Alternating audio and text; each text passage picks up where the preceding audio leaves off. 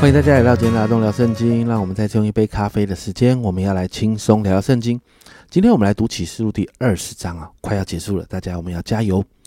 这一章记载了撒旦的结局，一到三节，这里说到：我又看见一位天使从天降下，手里拿着无底坑的钥匙和一条大链子，他捉住那龙，就是古蛇，又叫魔鬼，也叫撒旦，把他捆绑一千年，扔在无底坑里。将无底坑关闭，用印封上，使他不得再迷惑列国。等到那一千年完了以后，必须暂时释放他。只有短短的三节，但信息量太多了。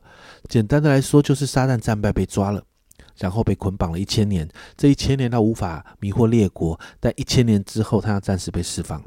短短的三节，却是启示录最难解的经文之一。最难解的其中一个就是他为什么会被释放。其实我们真不知道啊，但是你会看到谁释放他，神释放他，神掌权。第二个难解释，这个一千年，这一千年我们称为千禧年。这个千禧年要怎么解释哦？家人们，我必须跟你说，没有一个圣经学者能够告诉你这一千年到底确定是什么。我只能告诉你，圣经学者在解释这一千年，这个千禧年大概分成四个派别哦。那这四个派别其实是有书可以看的，有书可以看的。那如果你愿意去找，你去网络上找一下关于千禧年，其实有很多派别的解释哦。第一个派别叫做前时代前千禧年派，那里面包含了很多的东西，甚至有图表可以看。这个你有兴趣你去研究。另外一个是前千禧年派，那时代前千禧年跟前千禧年其实有点类似哦。再来就是后千禧年，还有无千禧年派。那这几种派别的讨论，其实是有其每一个派别都有其优点跟缺点，所以它不是完整的论述，都有缺点的。那也有各自拥护的人哦。那每一个神学院老师，我跟你说，不是在同一个神学院的老师，或者是同一个教会的人，你就会都一样，甚至不是所有的牧者都是同一个派别的。所以今天这不是我们要讨论的重点。我们要讨论的重点是神掌权我们要看见，在这些我们没有办法了解的当中，其实神掌权了。接接着四到六节，你就看到第一次圣徒的复活。其实这就应验了，其实使徒们在他们的书信，特别是啊保罗在他们的书信里面有提到，接下接着会复活的哦。第四节这里说，我又看见几个宝座，也有坐在上面的。并且有审判的权柄赐给他们。我又看见那些因为给耶稣做见证，并为神之道被斩的灵魂，和那些没有拜过兽和兽像，没有在额头、额上或手上受过他印记之人的灵魂，他们都复活了，与基督一同作王一千年。第五节也提到，其余的死人还没有复活，只等那一千年完了。经文说到要要等一千年，为什么要等这一千年？我们没有办法明白，但第六节谈到头一次复活有份的有福了，圣洁了；第二次的死在他们身上没有权柄，他们必做神和基督的祭司，并要与基督一同作王一千年。我们就看到那被逼迫、被杀害的殉道者们，这是神给他们的祝福。他们不仅在头一次的复活有份，第二次的死在他们身上没有权柄。最重要的是，他们要与基督做王一千年，有份于基督的祭司的职分跟王权哦。我相信这才是启示录让我们看见的，要看见这个东西，而不是去研究到底这一千年到底是一个什么样的状态哦。这是让圣经学者去伤脑筋就好了。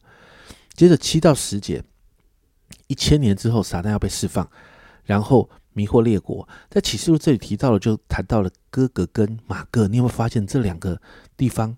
很熟悉呢，因为在以西结书三十八章也提到了，而这两边的经文都谈到会有一场征战，而启示录这里谈到这个征战的结果，这个征战的过程稍微有提到一下。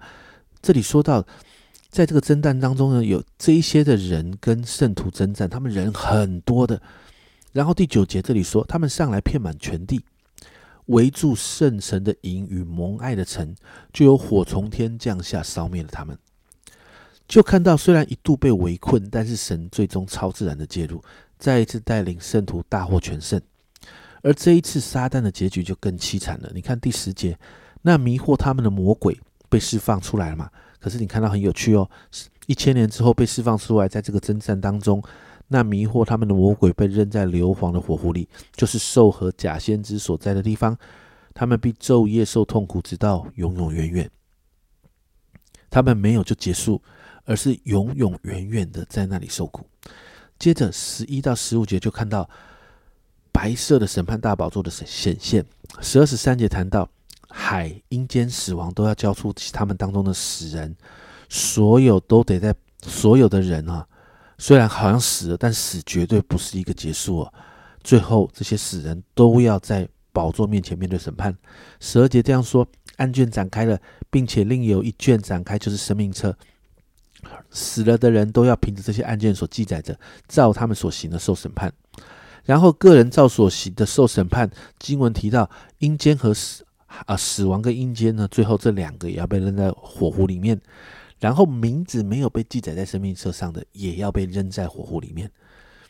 那火湖里面呢，你就会看到有哪些人呢？火湖里头呢，有兽，有假先知，有撒旦，有阴间，有死亡。还有什么？还有这些名字没有在生命册上的人。经文说到，这是第二次的死哦。那经文到这里结束。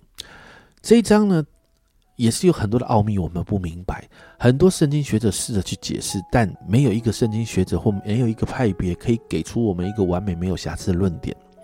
所以，如同我们一开始谈启示录的原则，家人们，我们就谦卑的留一点空间跟弹性给这个奥秘。为什么？因为主权在神那里啊。但是，家人们，我觉得最重要的是，我们可以看到结局，就是撒旦最终被释放一千年，但是仍然在征战中挫败，最后永远的被扔在火湖里面。然后，死亡、阴间，还有名字不在生命册上的人也是一样，这是最终的审判，没有一个人可以逃避。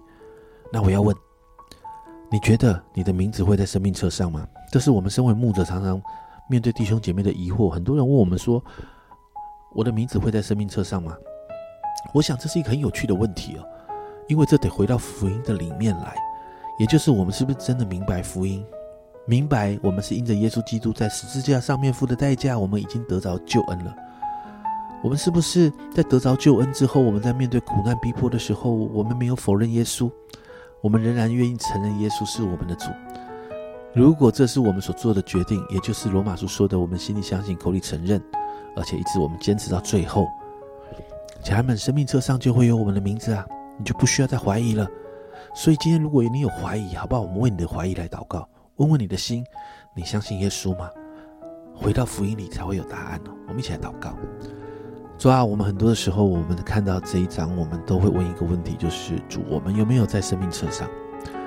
主啊，主啊，你自己说，主啊，当我们口里、心里相信、口里承认的时候，主，我们就得到永生了。主啊，帮助我们一生，主啊，我们都不会否认你。主啊，我祷告，主啊，让我们常常的帮助我们自己在福音里面。主啊，让我们知道我们的生命是被你救赎回来的。主啊，恶者总是用许多的方式让我们产生怀疑。